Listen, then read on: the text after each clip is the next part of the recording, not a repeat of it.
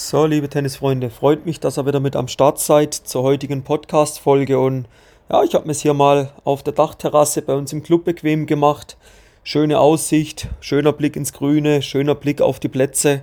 Und ja, lass uns mal über das Thema Üben, Üben, Schrägstrich trainieren, nochmal reden. Ich habe das gerade gestern Abend mit einem Spieler im Coaching, im Online-Coaching gehabt.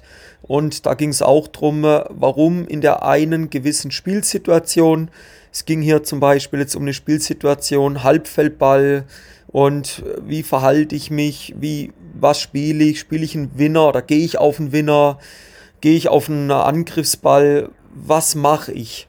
Und ja, das ist so ein bisschen der Aufhänger der heutigen äh, Podcast-Folge, weil ich denke, das ist doch auch ein Thema, wo für viele von euch interessant ist, weil ihr zwei, vielleicht sogar auch dreimal die Woche Tennis spielt, eigentlich ja dann am Üben seid. Einige, viele von euch machen auch Übungen, spielen Übungen nach, die wir euch immer wieder zeigen, die ihr auch von äh, Kollegen von mir online findet. Und das ist auch alles gut. Und ich glaube aber, ihr müsst aufpassen, wie ihr übt. Und das ist jetzt eher so ja, ein kleiner Rat an euch, ein kleiner Ratgeber, eine kleine Ratgeber-Podcast-Folge heute mal für euch. Worauf solltet ihr eigentlich achten, wenn ihr übt? Ja? Ganz, ganz entscheidend, um in einer Sache besser zu werden, ist, dass ihr übt. Aber nach Möglichkeit so präzis wie möglich. Es muss so realitätsnah wie möglich sein. Ja, also ich habe das schon oft gesagt.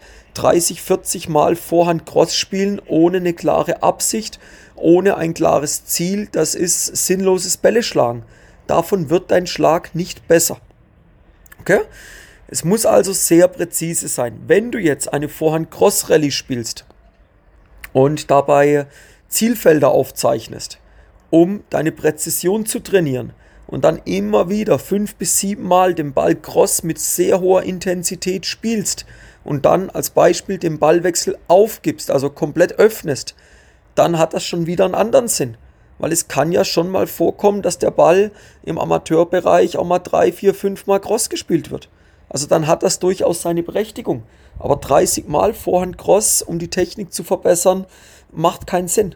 Ja, ist viel zu lang, du bist nicht im Fokus drin. Ein anderer Punkt ist der, es gibt im äh, Verkaufen gibt's eine Formel, wie du erfolgreicher wirst. Ja, erfolgreicher ist dann auch immer messbar, zum Beispiel über Umsatz jetzt in dem Bereich. Und da gibt es zwei Kennzahlen. Die eine Kennzahl heißt Schlagzahl und die andere Kennzahl ist die Schlagkraft. Übertragen aufs Tennis. Die Schlagzahl ist die Anzahl der Wiederholungen, die du spielst. Ja? Wenn wir jetzt, kommen wir wieder auf das Eingangsthema zurück, uns dieser Angriffssituation widmen, dann sage ich, dann musst du doch 30, 40 Mal in einer Stunde Training diese Angriffssituation spielen. Und nicht, komm, wir machen mal 5 Minuten Angriff. Gut, haben wir das auch gemacht. Okay, gehen wir zum nächsten Thema weiter. Nein, du musst also dir ein Thema aussuchen, wo du explizit optimieren möchtest. Wo du explizit besser drin werden möchtest. Um dann so ein bisschen der Langeweile aber auch vorzubeugen, sage ich, verwende immer wieder unterschiedliche Übungsformen, komm in unterschiedliche Spielsituationen rein. Aber jetzt auch wieder nicht zu viel. Das braucht ein bisschen Erfahrung. Wie lange lässt du eine Übung laufen? Wie lange lässt du so eine Spielform laufen?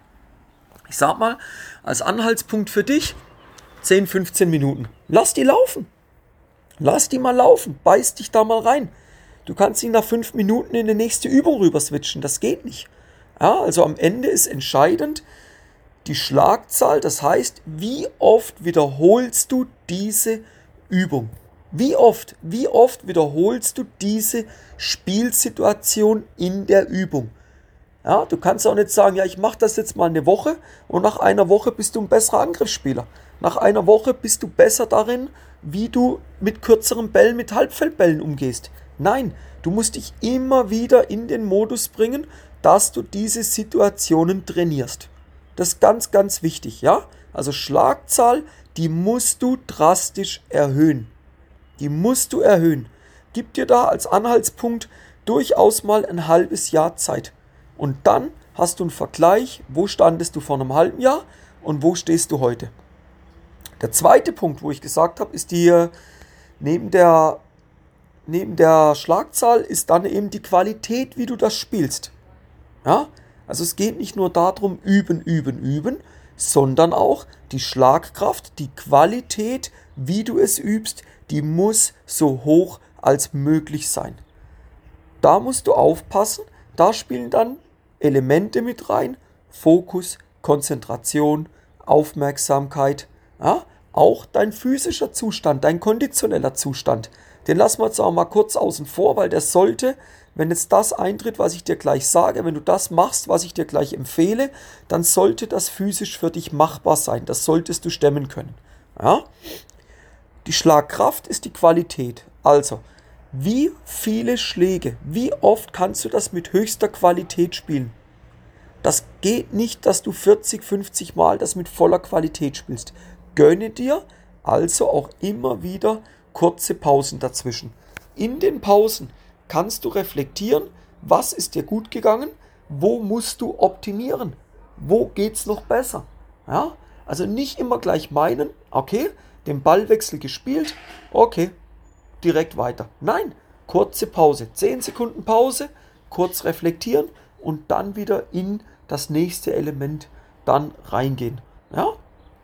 Die Qualität wird am Ende in Kombination mit der Anzahl der Wiederholungen, mit der Schlagzahl, wird das ausschlaggebend sein, wird das entscheiden, ob deine, ob deine, ja, ob dein Erfolg steigt oder nicht, ob deine ob deine Situation, wie du sie löst, ob deine Fassungsgabe, wie du die Situation löst, ob das steigt oder nicht.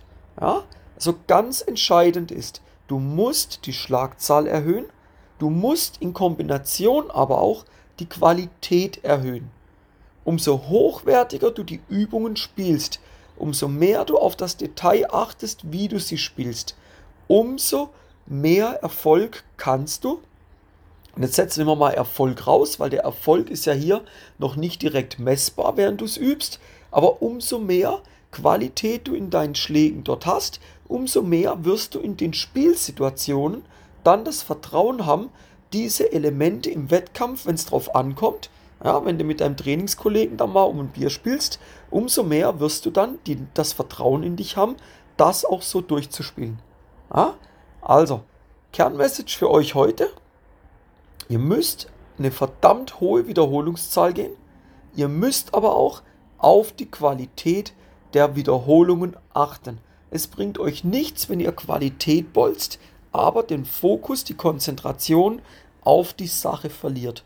Wenn ihr das schafft, dass ihr dort ein Level höher geht, dann werdet ihr in euren Handlungen erfolgreicher. Ja? So, wenn er jetzt sagt, hey, das war wieder geil, hey, mega geil, Kleine Nebeninfo, heute Abend, also wer heute Zeit hat, heute haben wir den 9. Juni. Also wer das hört, 9. Juni, heute Abend 20.30 Uhr, Live-Event auf Facebook. Und da werden wir mal sprechen über die häufigsten Fehler in der Match-Vorbereitung und wie du dich verhalten solltest, was du dort optimieren kannst. Ja? Also, würde mich freuen, wer da mit dabei ist von euch. Und ansonsten hören wir uns zur nächsten äh, Podcast-Folge wieder. Ich wünsche euch eine gute Trainingswoche. Kommt in die Umsetzung, erhöht eure Schlagzahl, erhöht eure Qualität und ihr werdet erfolgreicher spielen können. Also, euch eine schöne Woche. Bis dann, euer Timo von Tennis Tactics.